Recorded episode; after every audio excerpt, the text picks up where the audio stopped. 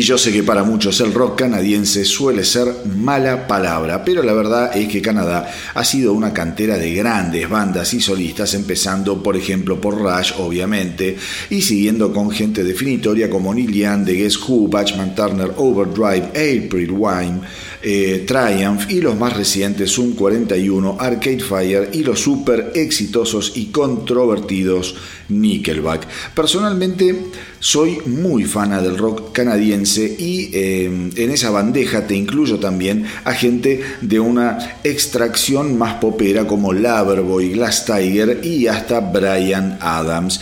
Y hago esta introducción porque hoy arranqué el episodio justamente con una banda canadiense bien rockera que viene tocando desde el año 1996 eh, y que debutara con su primer álbum, Born a Lion, allá por el año 2002. Me refiero al... Eh, eh, trío Danko Jones y a su más reciente canción que acabamos de escuchar, I Want Out.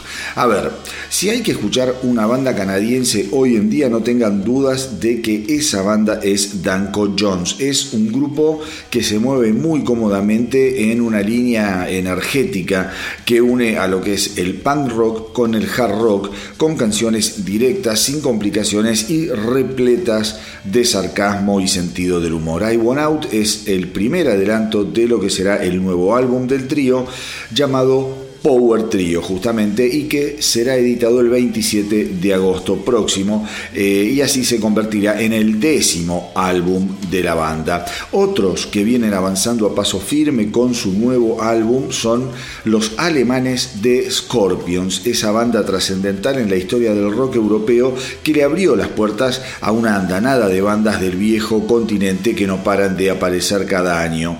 Eh, resulta que se supo que el nuevo baterista de Scorpions, el ex Motorhead Mikey D, regresó a los Peppermint Park Studio en Hannover, Alemania, para finalizar la grabación del disco.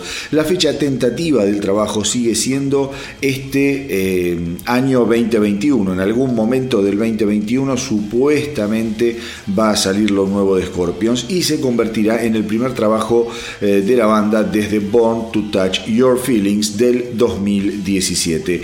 Mikey D aseguró que estaban juntándose para finalizar el álbum que prácticamente está terminado y que él simplemente tenía que ajustar algunos detalles. Si bien la idea original de la banda era grabar el álbum en Los Ángeles bajo las órdenes del productor Greg Fidelman, la pandemia los obligó a grabarlo en Alemania y con Fidelman produciendo vía Zoom.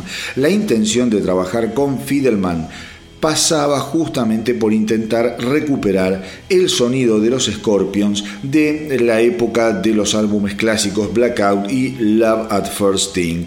Eh, así que ahora solo nos queda esperar que la magia que lo llevó a los primeros puestos internacionales y a convertirlos en una de las bandas más emblemáticas del rock allá por los años 80 y principios de los 90 vuelva a producirse para conmovernos una vez más.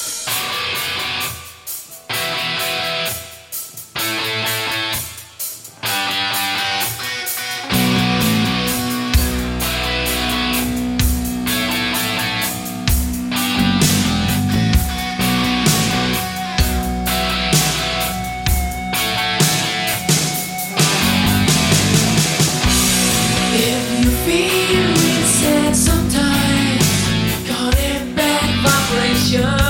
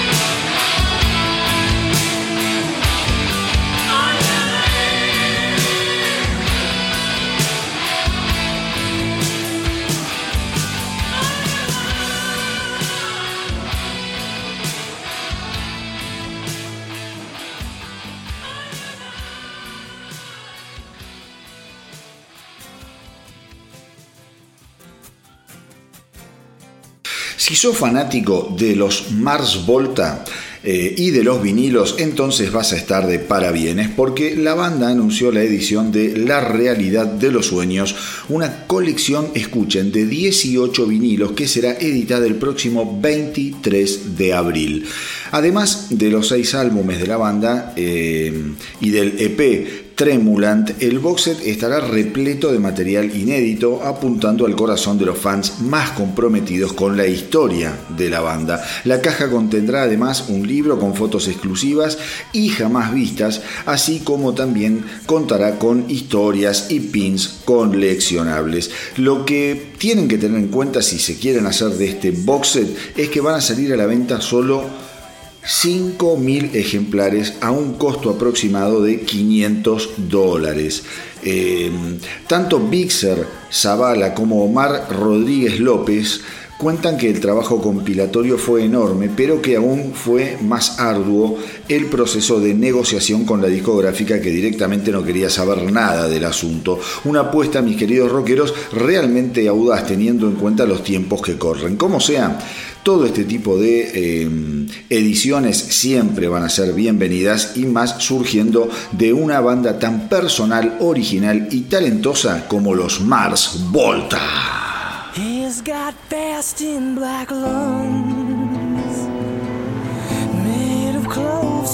the shadows.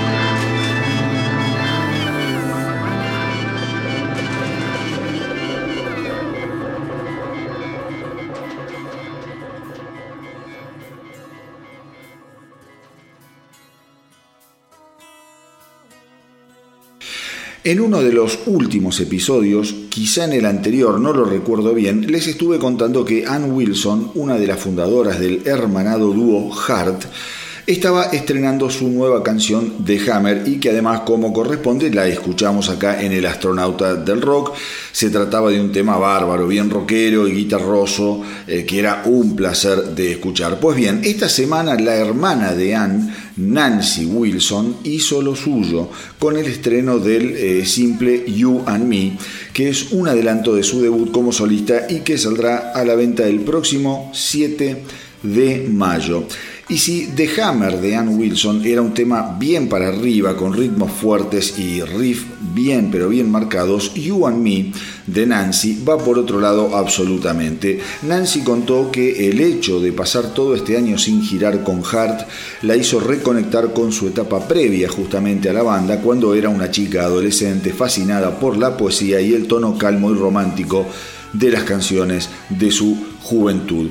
Em, el álbum de Nancy, Wilson, de Nancy Wilson contendrá además covers de Pearl Jam como el tema Daughter o The Boxer de los Simon and Garfunkel. En el caso de You and Me, Wilson cuenta con la colaboración de Sue Ennis. Sue Ennis escribió justamente con ella y con su hermana varias canciones exitosas de la banda Heart. Así que ahora nos relajamos, bajamos un cambio y nos entregamos al suave canto de esta genial sirena. Vamos con Nancy Wilson y You and Me.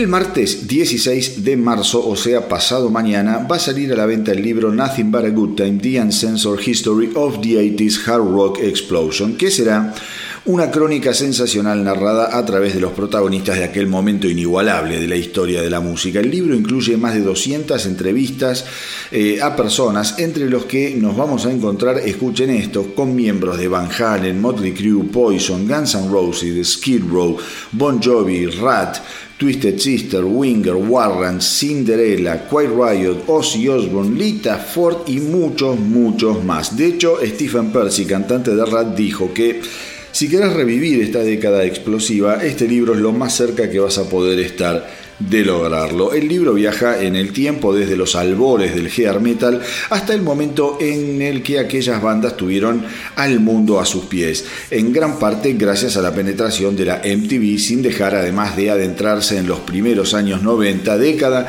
que los vería poco a poco extinguirse como viejos dinosaurios maquillados y despeinados. No sé ustedes, pero mis queridos rockeros, yo me muero por tener este libro en mis manos. A mí, ustedes ya saben que me encantan este tipo de, libros, de bibliografías que tengan que ver con bandas, con solistas, con la historia de la música. Eh, a ver, ¿y por qué quiero este libro justamente? Bueno, eh, primero por lo que les acabo de decir. Soy absolutamente fanático de este eh, tipo de libros. Después, la segunda razón es que soy absolutamente fanático de la música de la década del 80 que siempre me fascinó y la tercera es que la década del 80 marcó mi adolescencia y a eso no hay con qué darle. Pueden venir como una topadora un millón de estilos, tendencias y bandas, pero nada jamás podrá hacerle sombra a lo que escuchaste y te conmovió siendo un adolescente. De eso no tengo ninguna duda.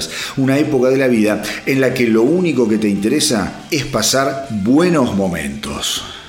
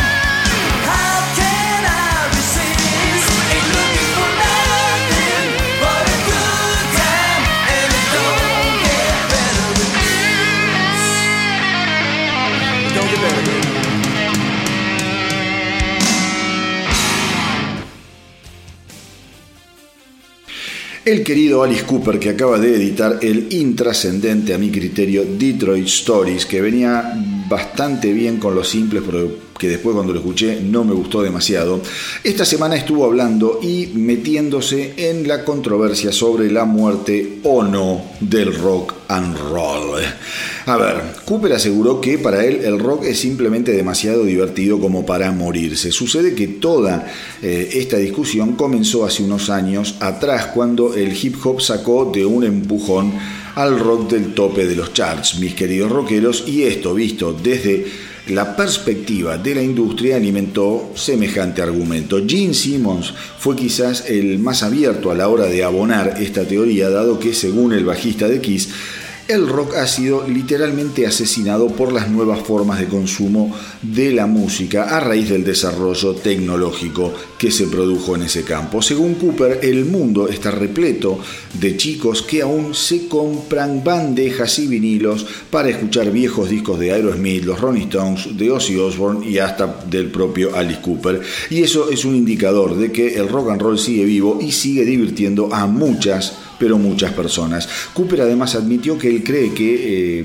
lo de Simmons eh, siempre pasa por la perspectiva financiera. Estoy de acuerdo con eso, dijo Cooper, pero quizá el rock está donde tenga que estar. El rock es música para outsiders, es música de outsiders, de renegados, y esos renegados son los que van a volver a subir el volumen de sus guitarras para hacer enojar a la gente otra vez.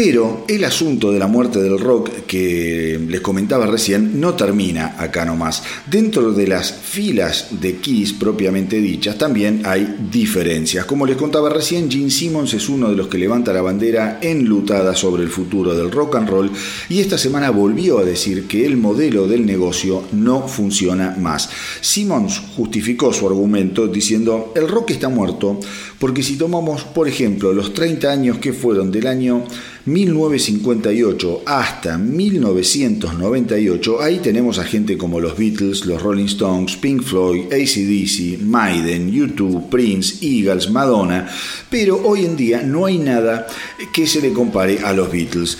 Y la razón no es la falta de talento, dice Simmons. La razón es que está lleno de pibes encerrados en sus sótanos que decidieron no pagar más por la música. Decidieron bajarla gratis y compartirla y eso mató las chances de la nueva generación y de grandes bandas. Em, digo, a ver, acá Simmons tiene un punto, yo no tengo dudas de que en un primer momento el tema de la piratería con los MP3 y esos sistemas que te permitían bajar como los torrent que siguen estando ahí para bajar música, eso fue un golpe gigantesco a la industria de la música. Creo que eso también se ordenó bastante con la llegada de los sistemas de streaming como Spotify, Tidal, qué sé yo, eh, iTunes. Me parece que eso se fue ordenando y que hoy el problema no pasa tanto necesariamente por la piratería, sino porque los piratas en realidad hoy están dentro de esas compañías, de Spotify por ejemplo estoy hablando, que le paga dos mangos con 50 a los músicos, no solo a los músicos eh, emergentes, sino también a los músicos consagrados. El modelo obviamente sigue sin cerrar, pero yo creo que ahí Gene Simmons debería ajustar un poco la mira telescópica para dejar de pegarle balazos en la cabeza a esos chicos que están encerrados en los sótanos y que no quieren pagar por la música, que debe haber, obviamente debe haber. Pero hoy en día yo creo que el modelo de negocio que no funciona es el modelo de las redes de streaming, el modelo que obliga a los eh, músicos a firmar contratos con las redes de streaming, porque si no, lisa y llanamente no estarían en ningún lado. Digo, si Kiss o ACDC no firmaran un contrato, por ejemplo, con Spotify, y digo Spotify porque es la más conocida, eh, gran parte de la gente no tendría acceso a la música de, Kiss. Hay muchas bandas, por ejemplo, Scorpions no tiene, eh, mm, como es, un par de discos en Spotify y es muy difícil escucharlos esos discos. Por ejemplo, Blackout, ese disco vos vas a Spotify y es un disco trascendental de los Scorpions y no lo vas a encontrar. Como hay un par también de Judas Priest que no los vas a encontrar. Entonces, eh, no, sé si es Sad Wings of Destiny, por ejemplo, y otro más. Creo que los dos primeros no, no, de, de Judas no los vas a encontrar en Spotify. Y así hay pila de casos. ¿Qué quiero decir? Si vos no estás en las redes, de streaming, no sé de qué manera te podrías dar a conocer. Las redes de streaming saben eso, aprovechan su posición dominante y su posición de poder y ahí es cuando te cagan si sos artista porque te pagan, como les dije antes, 2 pesos con 20. Digo, el modelo sigue sin funcionar, pero en este caso ya trascendió al pibe o a los pibes que están en el sótano sin eh, querer garpar por la música. Digo, Simmons sigue diciendo, perdón que acá me metí en, en, una cuestión más de pensamiento personal, pero Simmons cierra un poco lo que estaba diciendo. Eh, con que el hecho de pensar la música gratis, gratis es una aberración. Hoy en día las nuevas bandas, dice Simmons, no tienen ninguna posibilidad. Lo único que espero es que cuando todo vuelva a la normalidad, la gente vaya a ver a las bandas nuevas y las abrace y les dé su apoyo porque esas bandas sufrieron más que ninguna todo este proceso pandémico. Yo ya estoy hecho, dice Simmons, pero las nuevas bandas van a necesitar el amor de la gente como las flores necesitan del sol y del agua para sobrevivir. Por otro lado, Paul Stanley se paró en la vereda de enfrente de Simmons, siempre muy respetuoso y políticamente correcto, y dijo, no creo que nada sea una constante, es como el pulso de una persona, podés tomárselo hoy y puede tener el pulso muy débil, pero eso no quiere decir que el futuro no eh, que en el futuro, perdón, no pueda recuperarse y volver con más fuerza. No creo que la música pueda morir, no creo que las bandas puedan morir o que el rock muera alguna vez. Solo se necesita de alguno, eh, de alguien capaz de encender la llama nuevamente. Una computadora nunca tomará el lugar de la carne y de la sangre que se pone eh, a la hora de componer una canción. La gente puede estar deslumbrada y enamorada hoy en día con ese tipo de cosas, pero la rueda gira y todo vuelve. Está lleno de bandas haciendo muy buena música ahí afuera. No creo que la gente se queje por los Foo Fighters eh, ni de lo que están haciendo. Alguien llegará y levantará la bandera del rock nuevamente y seguirá avanzando. Lo que se dice, mis queridos rockeros, un verdadero optimista con el que coincido 100%, porque si bien creo que Gene Simmons da en la tecla sobre que el modelo del negocio es una cagada, por las razones que sean, también creo que el mundo está repleto de bandas guitarrosas, de bandas que aman el rock and roll, de chicos que la siguen curtiendo. Y una de las pruebas eh, que tengo son la cantidad gigantesca de bandas que me mandan material para poder promocionarlas en el astronauta del rock. Digo, es increíble. Si en Argentina, que es un país digamos, con una población, una cantidad de población baja, por decir, eh, por, decir algo, no somos muchos habitantes. Eh, digamos, es un país además que vive permanentemente en crisis y donde nadie va a vivir de la música, eso no tengo ninguna duda, va a ser muy difícil que todos los que mandan material en algún momento puedan llegar a vivir 100% de la música. Si a eso le agregás que es un país que tiene inflación porque está gobernado para el tremendo jete, entonces los instrumentos que vienen de afuera cada vez son más caros y nadie se los puede comprar. O sea, con todo ese sacrificio, aún hoy en Argentina hay tremendas bandas de rock que están curtiendo en los garajes, en eh, las salas de ensayo, en los estudios de grabación, haciendo música de rock maravillosa. Así que yo coincido en eso también con Paul Stanley 100%. El rock no ha muerto, el rock no se muere y el rock está ahí para todo aquel que quiera buscarlo y escucharlo.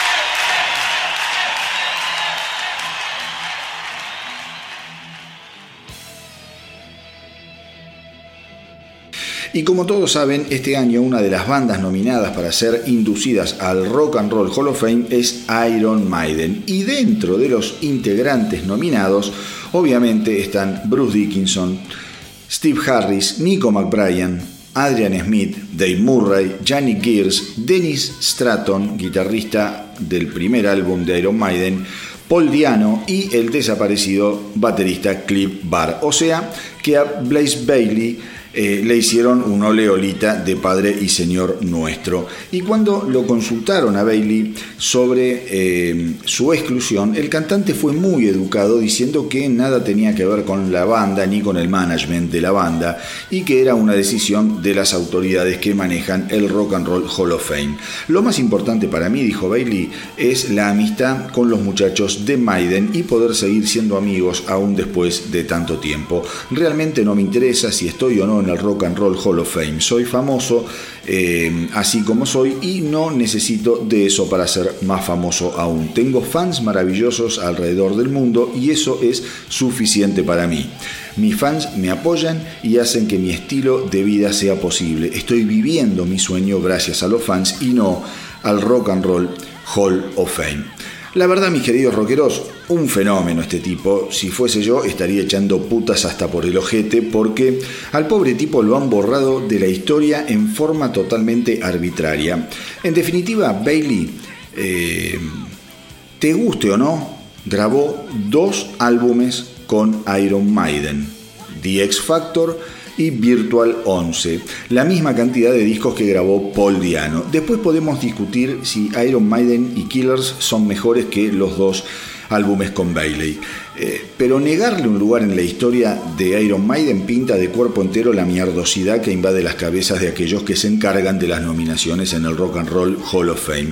En lo personal, creo que eh, Bailey hizo un eh, gran trabajo porque el tipo, el tipo se tuvo que tragar una papa hirviendo. Se podría haber cagado en las patas y acobardado y decir esto es demasiado para mí, pero no, se quedó y se masticó la papa sabiendo que muy probablemente lo iba a quemar para toda la vida.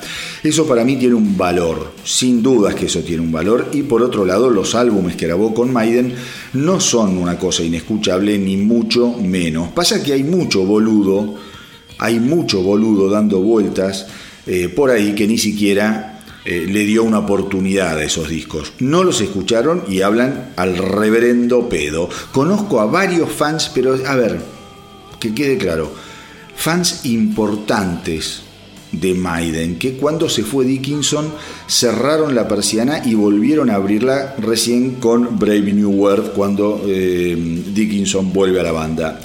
No voy a hablar acá de temas como The Clansman o The Sign of the Cross porque son obras maestras que negarlas es realmente de una pelotudez importante. Pero negar la calidad de canciones como eh, Lords of the Flies, Man on the Edge, Fortunes of War, Look the Truth, eh, digo, y estoy mencionando solo algunos temas de The X Factor, de los que no puedo tampoco dejar afuera 2AM eh, o A Judgment of Heaven. En cuanto a Virtual 11, desconocer Future Real, The Angel and the Gambler, eh, Lighting Strikes Twice eh, o The Educated Fool es pecaminoso directamente. Iron Maiden salió a la cancha con todo y con un nivel musical de excelencia durante la época de Blaze Bailey. Eh, ahora bien, si vos me preguntás si el timbre de voz de Bailey era el indicado para esos discos, y bueno, te digo que no, sinceramente creo que la pifiaron, pero eso no es culpa del chabón, como para que lo desintegren, porque lo están desintegrando, lo están... Eh, directamente haciendo desaparecer de la historia de Iron Maiden al no inducirlo al Rock and Roll Hall of Fame. Pero bueno, es lo que pienso y digamos ya está. Blaze Bailey terminaría después convirtiéndose en un gran cantante con una frondosa discografía como solista en la que finalmente pudo desplegar sus alas en canciones más acordes a su estilo. Recomiendo que si tienen un poquito de tiempo le peguen una escuchada, vayan punteando si quieren algunos temas de sus trabajos, porque les aseguro que se van a sorprender y también para que vean de qué va la cosa, en lugar de escucharlo con eh, Iron Maiden, vamos ahora a escuchar a Blaze Bailey en su más reciente y estrenada esta semana canción que es un gran tema y se llama 18 Flight.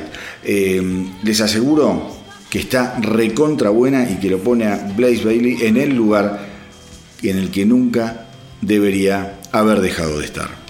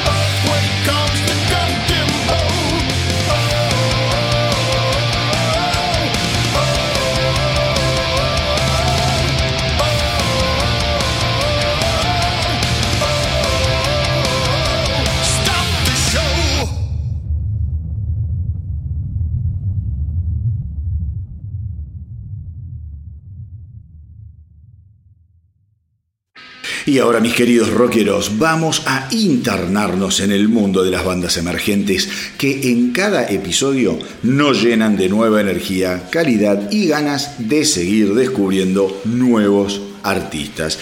Hoy les voy a presentar a Gin Mutante. La banda es del oeste de Buenos Aires y se fundó a fines del 2018 por el dúo formado eh, entre Bruno Crosita y Marcos Dércole.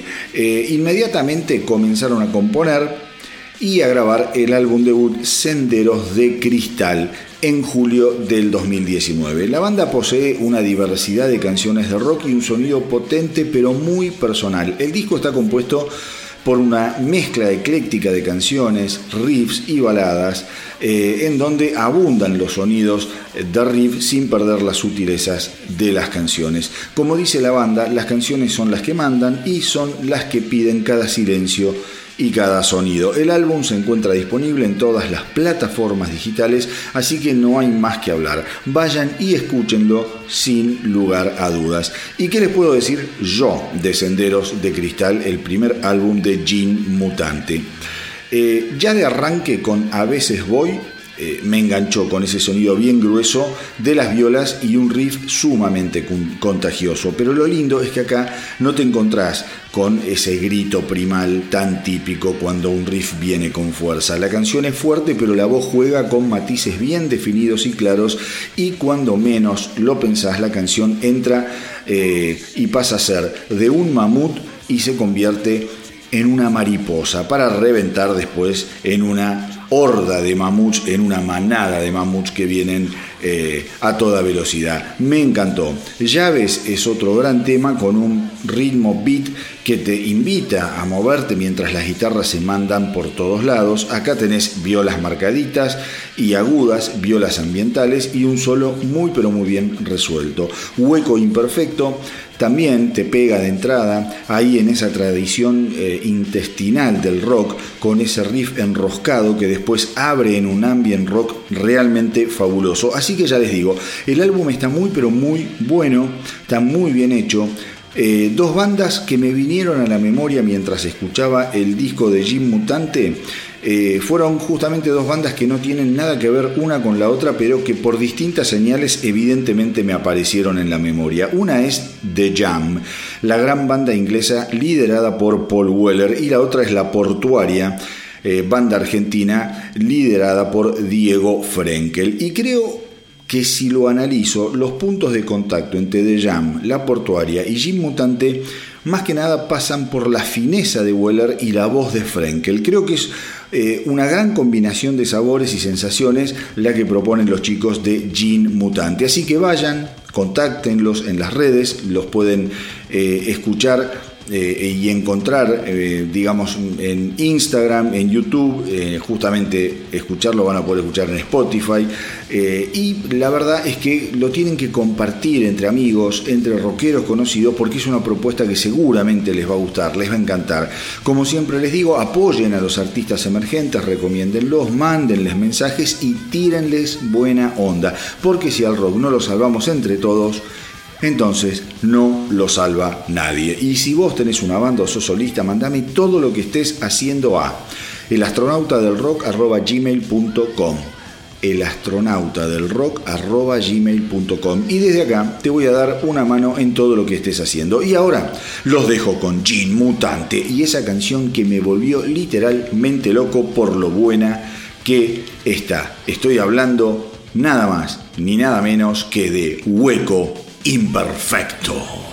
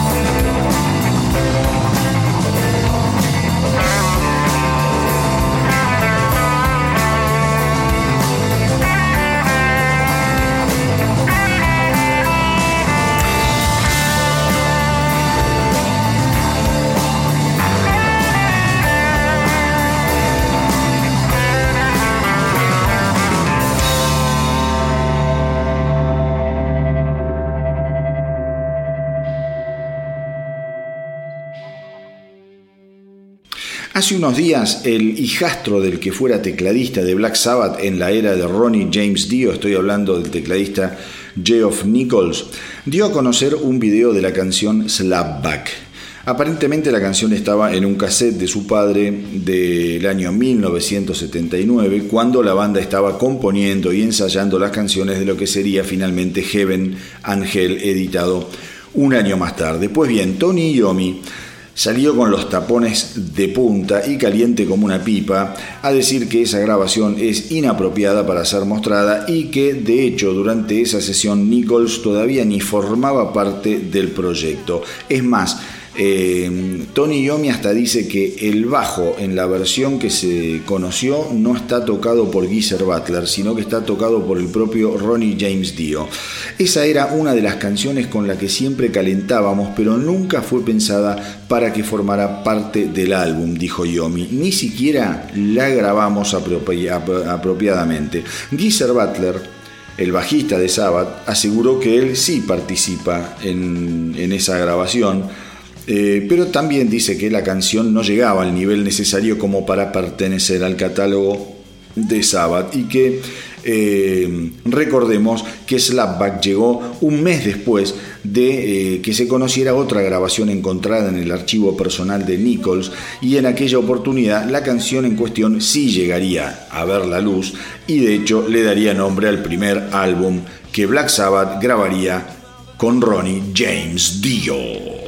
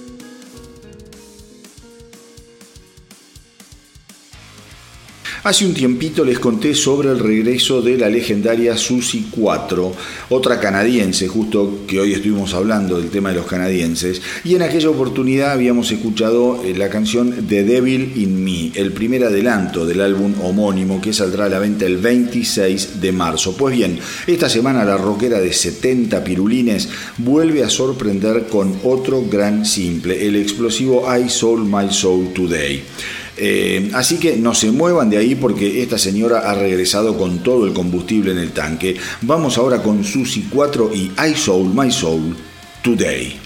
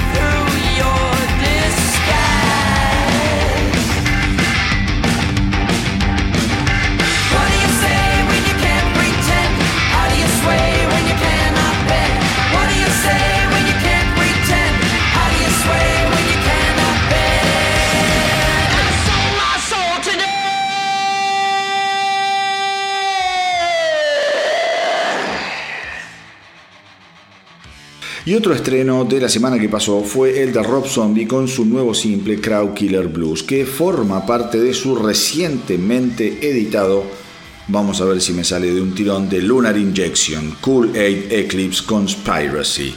Ahí lo tenés. Eh, y que hasta ahora me resultó el mejor de los simples del álbum. Nosotros acá en el Astronauta del Rock habíamos escuchado otros dos adelantos de Rob Zombie que me parecieron bastante pero bastante chotones. Eh, pero este la verdad es que me gustó, me parece que lo resolvió muy, pero muy bien. No escuché todo el disco, lo voy a escuchar y haré mi crítica en estos días.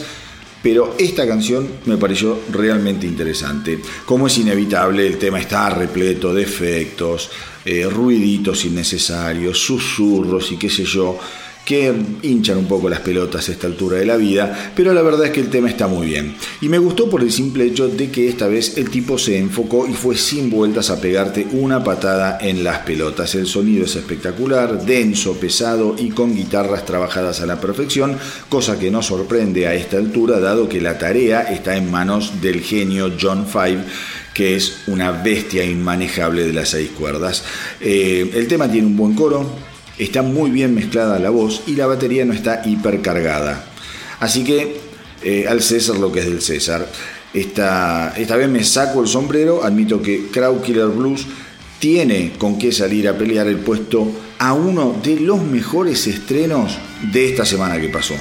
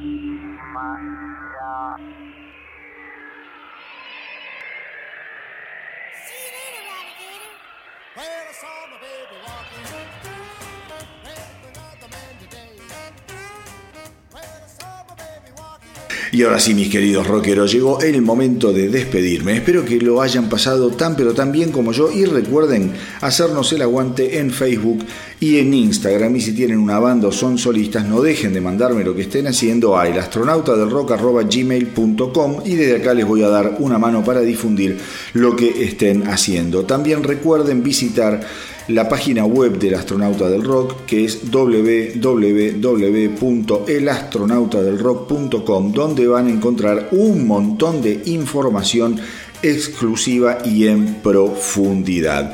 Pero antes de despedirnos hasta el próximo episodio del Astronauta del Rock, les cuento que esta semana el maltrecho Ronnie Atkins, cantante de los Pretty Mates, ha editado eh, su nuevo álbum One Shot eh, y que muy probablemente se convierta en lo último que escuchemos de este genial músico danés que está peleando contra un cáncer grado 4.